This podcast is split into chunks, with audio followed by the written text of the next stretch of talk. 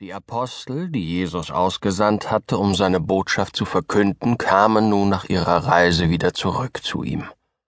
Aufgeregt berichteten sie ihm von ihren Erfahrungen und was und wen sie gelehrt hatten, doch Jesus unterbrach sie. Lasst uns an einen ruhigeren Ort gehen, wo wir uns ungestört unterhalten können. Um sie herum waren so viele Menschen, die gekommen waren, um Jesus und seine Jünger sprechen zu hören. Nicht einmal zum Essen blieb ihnen Zeit. Die Jünger stimmten Jesus Vorschlag zu, und gemeinsam verließen sie die Stadt und machten sich auf zum See. Am Ufer fanden sie ein kleines Boot, mit dem sie zu einem weiter entfernten ruhigen Plätzchen fuhren. Doch lange blieben sie nicht unentdeckt.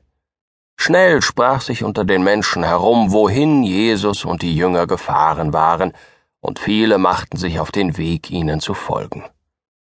Zu Fuß marschierte die Menge am Ufer entlang und ließ das Boot nicht aus den Augen. Als Jesus und die Jünger mit ihrem Boot am Ufer anlegten und die Menschen sahen, die so hoffnungsvoll dreinblickten, überkam sie Mitleid. Jesus begrüßte sie und sprach freundlich und lange mit ihnen.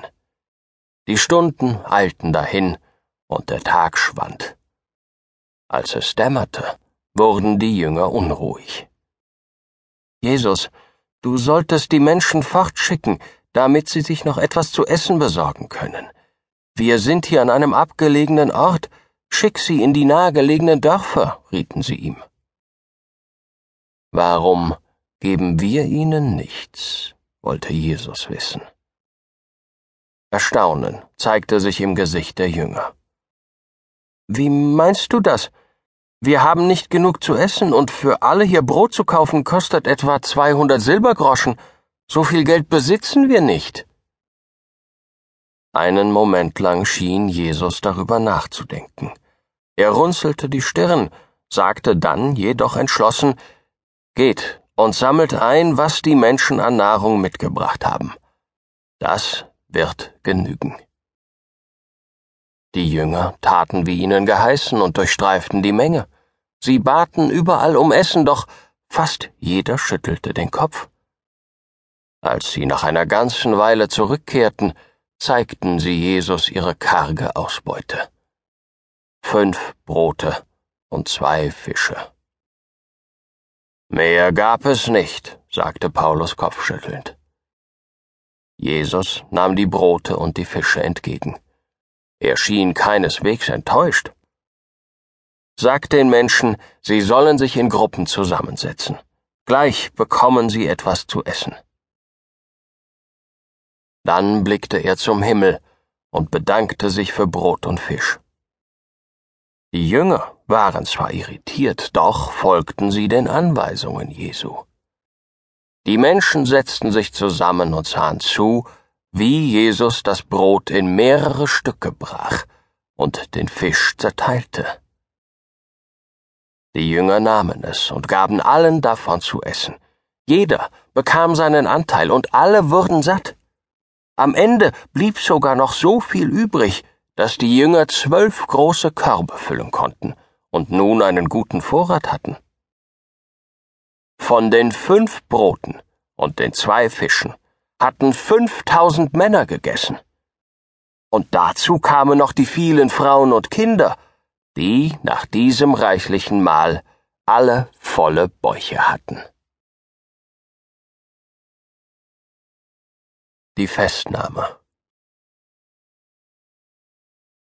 Judas Iskariot hatte zwar gemeinsam mit Jesus und den anderen Aposteln das Gasthaus nach dem Paschafest verlassen, doch war er ihm nicht zum Ölberg gefolgt. Insgeheim war er eilig zu den Hohepriestern gelaufen und hatte ihnen verraten, wo sie Jesus finden würden. Da der Garten Gethsemane abseits der Stadt lag, bot sich für die Gelehrten die perfekte Möglichkeit, Jesus mitten in der Nacht heimlich zu verhaften. Judas erhielt die versprochenen dreißig Silberstücke und führte eine Gruppe bewaffneter Männer hinauf zum Ölberg. Dort angekommen sah Judas, wie Jesus sich mit seinen Jüngern unterhielt. Er wandte sich zu den Bewaffneten und flüsterte leise Der, den ich zur Begrüßung küsse, ist es, den ihr ergreifen müsst. Jesus jedoch wusste bereits, dass Judas ihn zu dieser Stunde verraten würde und hatte seine Ankunft bemerkt. Schnellen Schrittes ging Judas auf ihn zu, umarmte und küsste ihn. Mit einem Kuss also verrätst du mich? fragte Jesus traurig, und im gleichen Moment stürmten die Männer mit gezogenen Waffen auf ihn zu und ergriffen ihn. Judas wich zur Seite und sah zu, wie sie Jesus packten.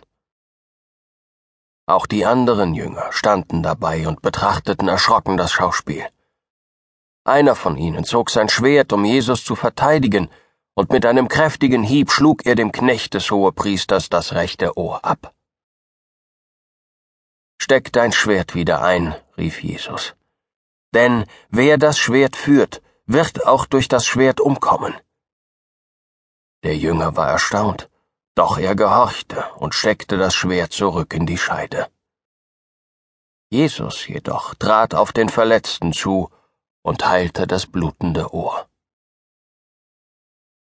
Dann wandte er sich den Männern zu, die ihn ergriffen hatten, und sprach zu ihnen Mit gezogenen Schwertern, Stangen und Knüppeln seid ihr hierher gekommen, um mich zu verhaften, als sei ich ein Räuber. Trauer und Zorn schwangen in seiner Stimme mit, als er weitersprach. Täglich war ich im Tempel und habe dort gebetet und gelehrt, und ihr habt nicht Hand an mich gelegt. Dass ihr diesen Ort und diese Stunde gewählt habt, zeigt, dass sich die Prophezeiung erfüllt. Während er diese Worte sprach, sah er seine Jünger an. Diese erkannten die Wahrheit und verstanden, was Jesus ihnen sagen wollte. Noch bevor die Wachen der Hohepriester reagieren und sie ebenfalls festnehmen konnten, flohen die Jünger in alle Himmelsrichtungen davon. Jesus jedoch blieb gefangen und wurde aus dem Garten Gethsemane abgeführt.